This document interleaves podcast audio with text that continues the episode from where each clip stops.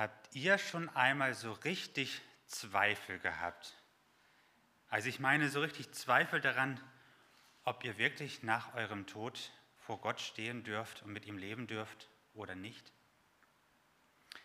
Im Grunde genommen kennen wir ja die Botschaft aus der Bibel ganz klar. Da heißt es, glaube an den Herrn Jesus Christus und so wirst du gerettet werden. So heißt es wortwörtlich in der Bibel. Und ich denke, diesen Vers kennen wir zu gut. Wenn wir glauben, wenn wir das glauben, so dürfen wir die Gewissheit haben, dass wir gerettet sind. Soweit die Theorie. Doch wie sieht es eigentlich in unserem Alltag aus? Auch unter uns Christen ist es ja ein sehr weit verbreitetes Phänomen der Zweifel. Reicht der Glaube wirklich allein aus? Muss ich wirklich keine bestimmten Taten tun? Oder ich habe in der letzten Woche das Bibellesen vernachlässigt, nur ganz wenig gebetet. Wenn ich meine Beziehung zu Gott so vernachlässigt habe, darf ich dann noch sicher sein, gerettet zu werden? Oder mir passiert so viel Schlechtes in meinem Alltag. Zeigt das nicht eigentlich, dass Gott so fern von mir ist? Und noch mit vielen weiteren Argumenten kann man Zweifel in unserem Leben begründen. Und so zweifeln Christen sehr oft. Doch ist an diesen Zweifeln eigentlich irgendwas dran? Klares Nein. Warum? Das erfahren wir an ganz vielen Stellen in der Bibel. Und heute wollen wir dazu uns eine Stelle aus dem Römerbrief anschauen. Roland hatte gerade eben den einen Vers schon vorgelesen. Er wusste gar nicht, dass es auch mein Predigtext ist. Und das liegt gerade eben passte auch dann hervorragend dazu. Und so lese ich jetzt aus dem Römerbrief Kapitel 8 die Verse 31 bis 39. Und dort heißt es, was wollen wir nun hierzu sagen? Ist Gott für uns? Wer kann wider uns sein? Der auch seinen eigenen Sohn nicht verschont hat, sondern hat ihn für uns alle dahingegeben, wie sollte er uns mit ihm nicht alles schenken? Wer will die Auserwählten Gottes beschuldigen? Gott ist hier, der gerecht macht. Wer will verdammen? Christus Jesus ist hier, der gestorben ist, ja vielmehr, der auch auferstanden ist, der zur Rechten Gottes ist, der uns vertritt. Wer will uns scheiden von der Liebe Christi? Trübsal oder Angst oder Verfolgung oder Hunger oder Blöße oder Gefahr oder Schwert, wie geschrieben steht, um deinetwillen werden wir getötet den ganzen Tag, wir sind geachtet wie Schlachtschafe. Aber in dem allen überwinden wir weit durch den, der uns geliebt hat. Denn ich bin gewiss, dass weder Tod noch Leben, weder Engel noch Mächte noch Gewalten, weder Gegenwärtiges noch Zukünftiges, weder Hohes noch Tiefes, noch eine andere Kreatur uns scheiden kann von der Liebe Gottes, die in Christus Jesus ist, unserem Herrn. Ein Text voller mutmachender Argumente. Und folglich habe ich auch die Predigt überschrieben mit dem Thema als Nachfolge Christi, sei dir deines Heils gewiss. Als Nachfolger Christi sei dir deines Heils gewiss. Punkt 1.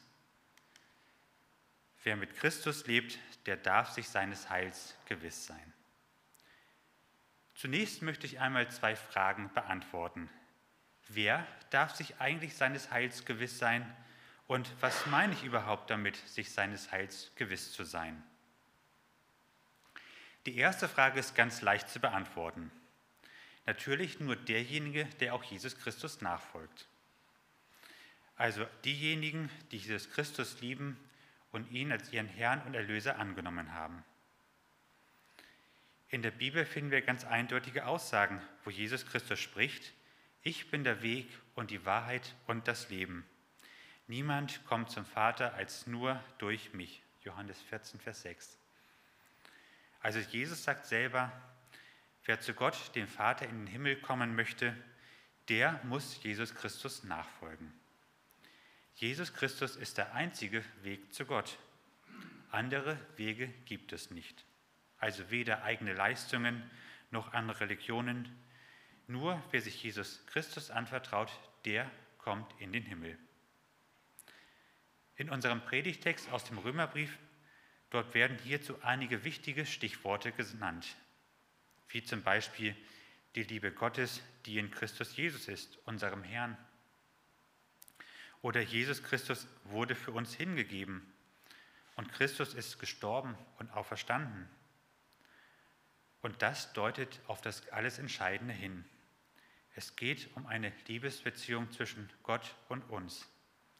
Gott liebt uns. Und Gott war sich seinerseits auch nicht zu schade, seinen eigenen Sohn Jesus Christus für uns hinzugeben. Und Jesus Christus starb stellvertretend für uns, für dich und auch für mich. Und mit diesem Römerbrief werden Menschen angesprochen, die Gott lieben. Diese Formulierung finden wir ständig im Römerbrief. Nun ist aber das erste Problem, dass wir Menschen von Gott getrennt ja sind. Wir leben auf der Erde, Gott lebt im Himmel, aber das ist ja noch das geringste Problem. Schlimmer ist noch der tiefe Graben von der Sünde, die uns Menschen von Gott trennt. Wir Menschen sind als Sünder verdorben und so können wir dem heiligen Gott nicht begegnen. Und Sünde ist ja all das, was außerhalb der Beziehung zu Gott geschieht. Wenn Menschen ohne Gott leben, dann ist das Sünde. Wenn Menschen etwas tun, dabei aber Gott den Rücken kehren, auch dann ist das Sünde. Und Sünde hat bekanntlich eine Konsequenz. Wer Sünde tut, der muss sterben.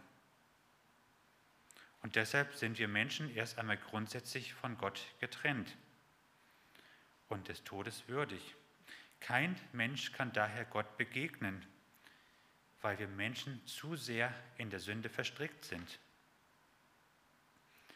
Und das endgültige Gericht wird ja am Ende unseres Lebens vollstreckt werden. Dann, wenn wir vor Gott stehen und uns verantworten müssen. Und die Begriffe Himmel und Hölle sind uns ja geläufig. Die kennt ja im Prinzip jeder und weiß damit was anzufangen. Und nach dem irdischen Tod wird entschieden werden, wo wir sein dürfen. Und das ist eine unwiderrufliche Entscheidung. Und wer dort auch dann noch von Gott getrennt sein muss, für den bedeutet das wirklich die Hölle. Und das wäre entsetzlich. Aber weil Gott uns Menschen, seine Geschöpfe so sehr liebt, hat er uns ein Angebot zur Erlösung gemacht. Er sandte uns seinen Sohn Jesus Christus. Und er kam, damit er stellvertretend für uns in den Tod geht, den wir eigentlich verdient haben. Und weil Jesus Christus Gottes Sohn ist, ist er sogar noch stärker als der Tod und kehrte anschließend zum Leben wieder zurück. Karfreitag und Ostern ist er jetzt in Kürze wieder, da gedenken wir diesen Sachen wieder. Und damit dürfen wir wissen, die Strafe, die wir verdient hätten, die ist bezahlt. Und wir dürfen leben. Und das andere ist auch, Jesus lebt.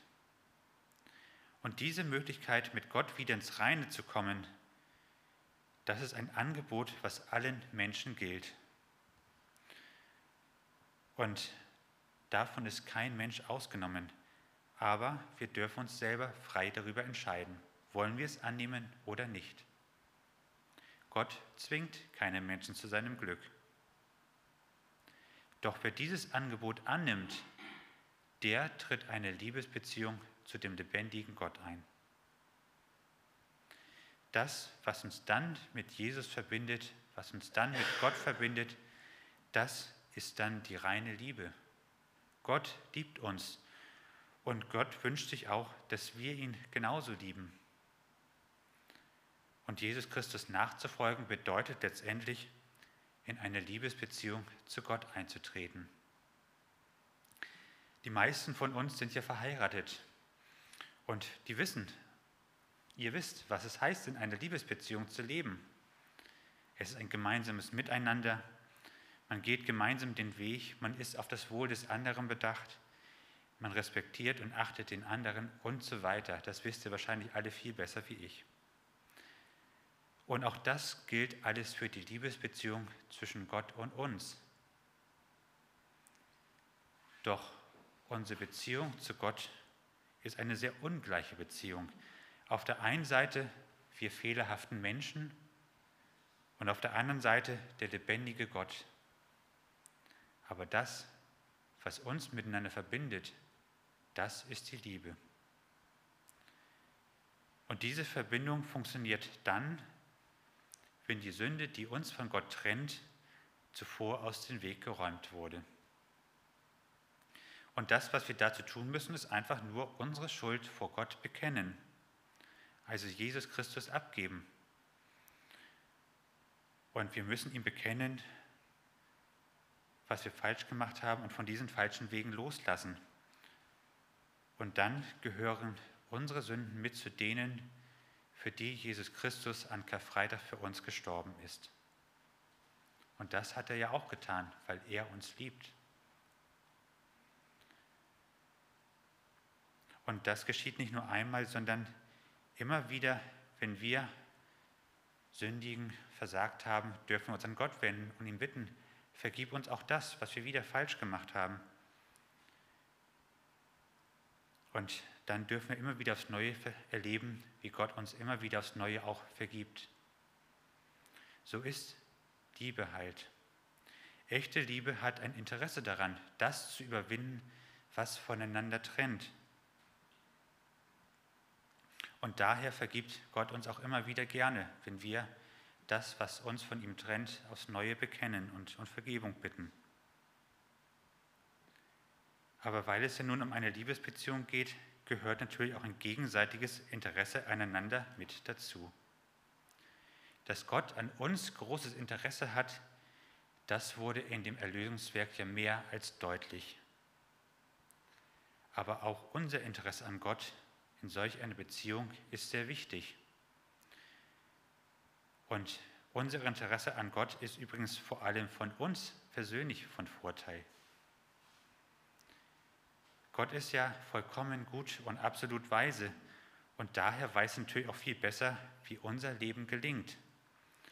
Und darum sind wir natürlich auch gut beraten, in dieser Liebesbeziehung Gott um seinen Rat zu bitten und ihm zu fragen, wie wir unser Leben am besten leben können.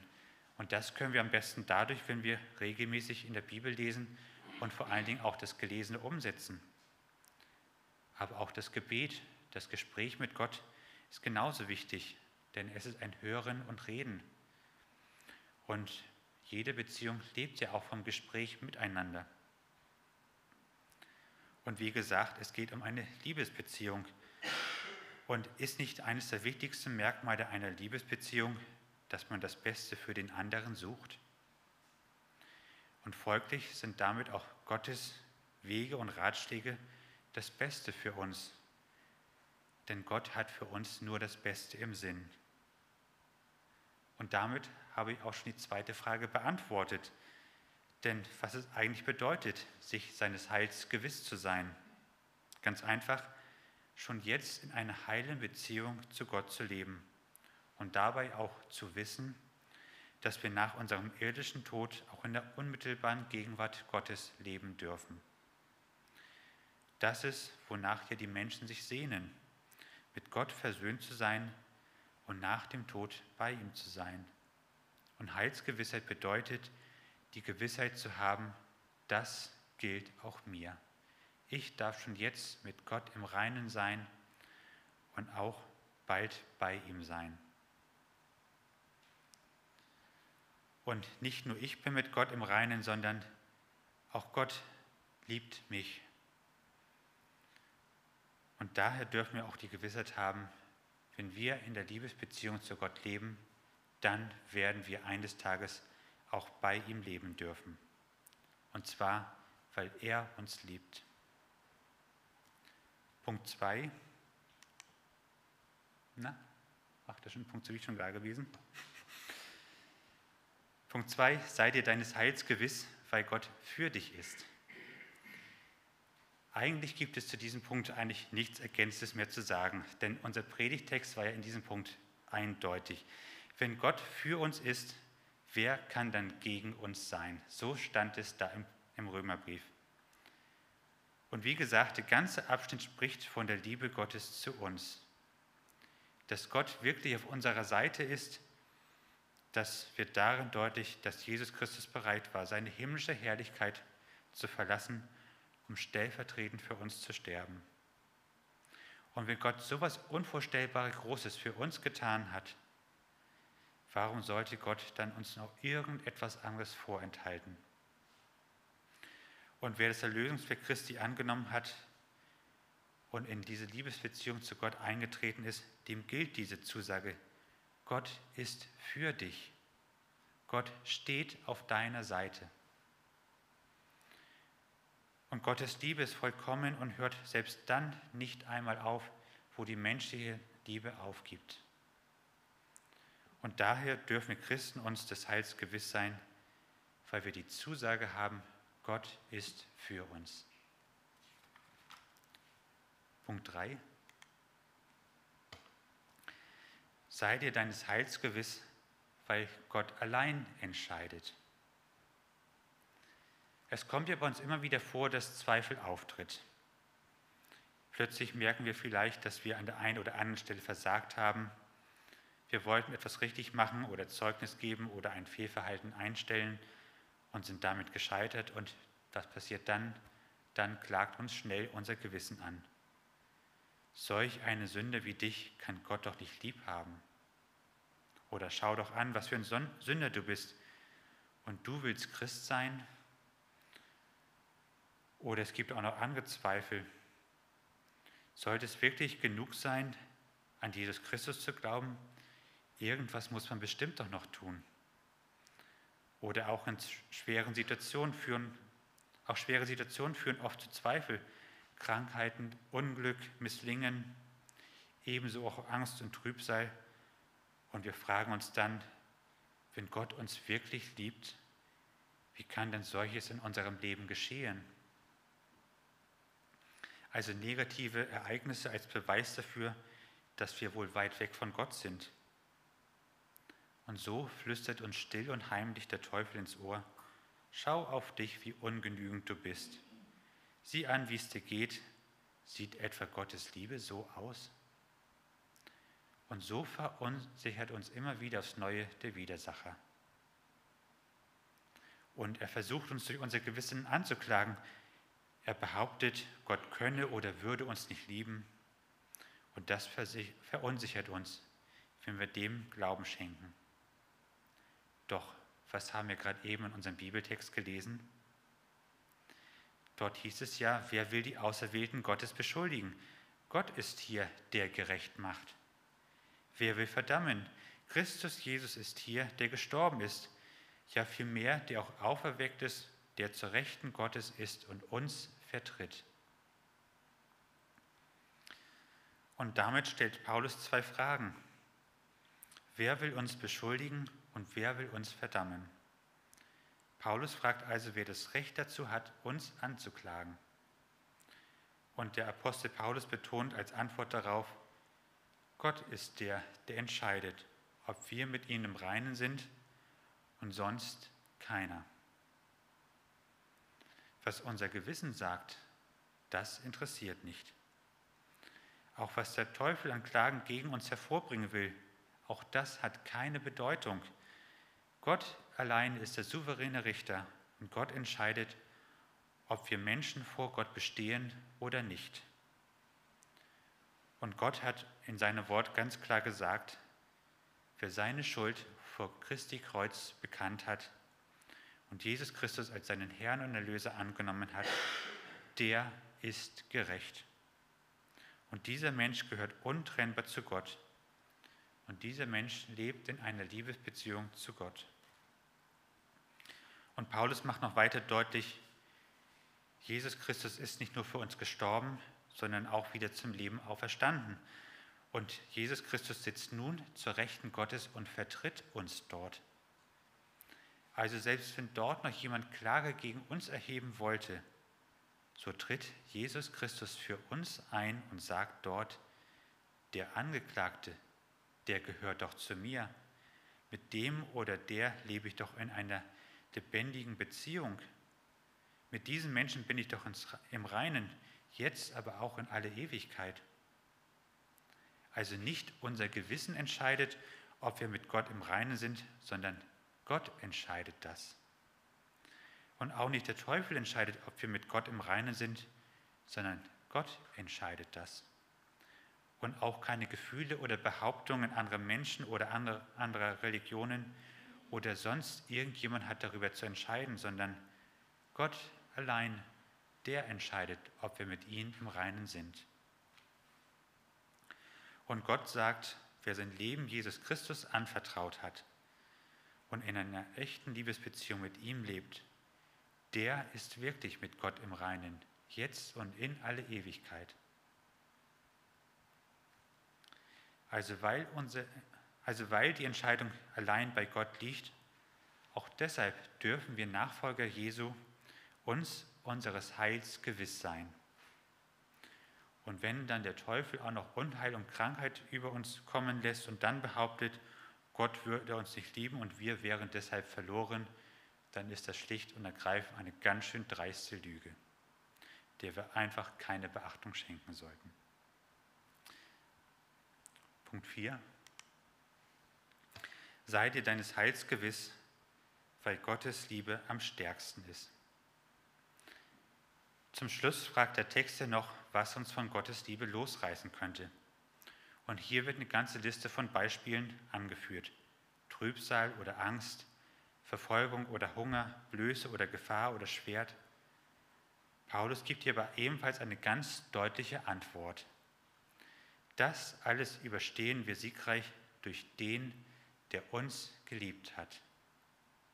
Paulus macht deutlich, auch wenn solche harten Prüfungen uns nicht unbedingt ausbleiben, sollen wir uns deshalb nicht davor erschrecken. Gehören wir zu Christus, so werden wir das alles als klare Sieger überstehen. Denn Christus, wenn, wenn Christus in Liebe für uns ist, warum, soll, warum sollte er dann nicht in solchen Prüfungen uns zur Seite stehen und für uns kämpfen. Und weil Christus uns in seiner Liebe zur Seite steht und damit ja der lebendige Gott auf unserer Seite steht, daher werden wir auch alle Anfechtungen überstehen können. Nichts kann uns von Gott losreißen, weil Gott uns festhält und Gott für uns streitet.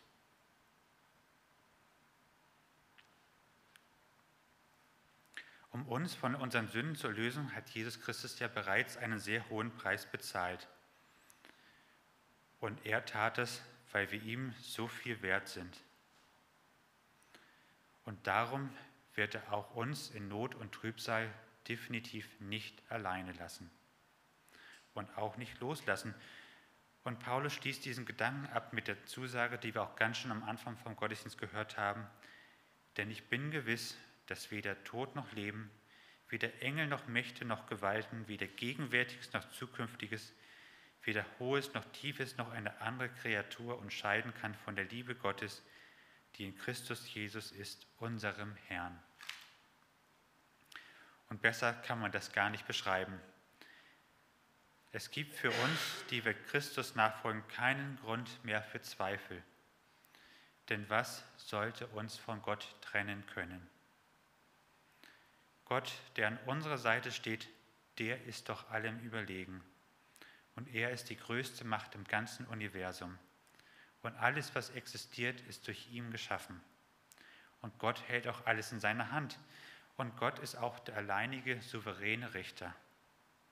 Und wir haben die Zusage von ihm bekommen, dass er uns liebt.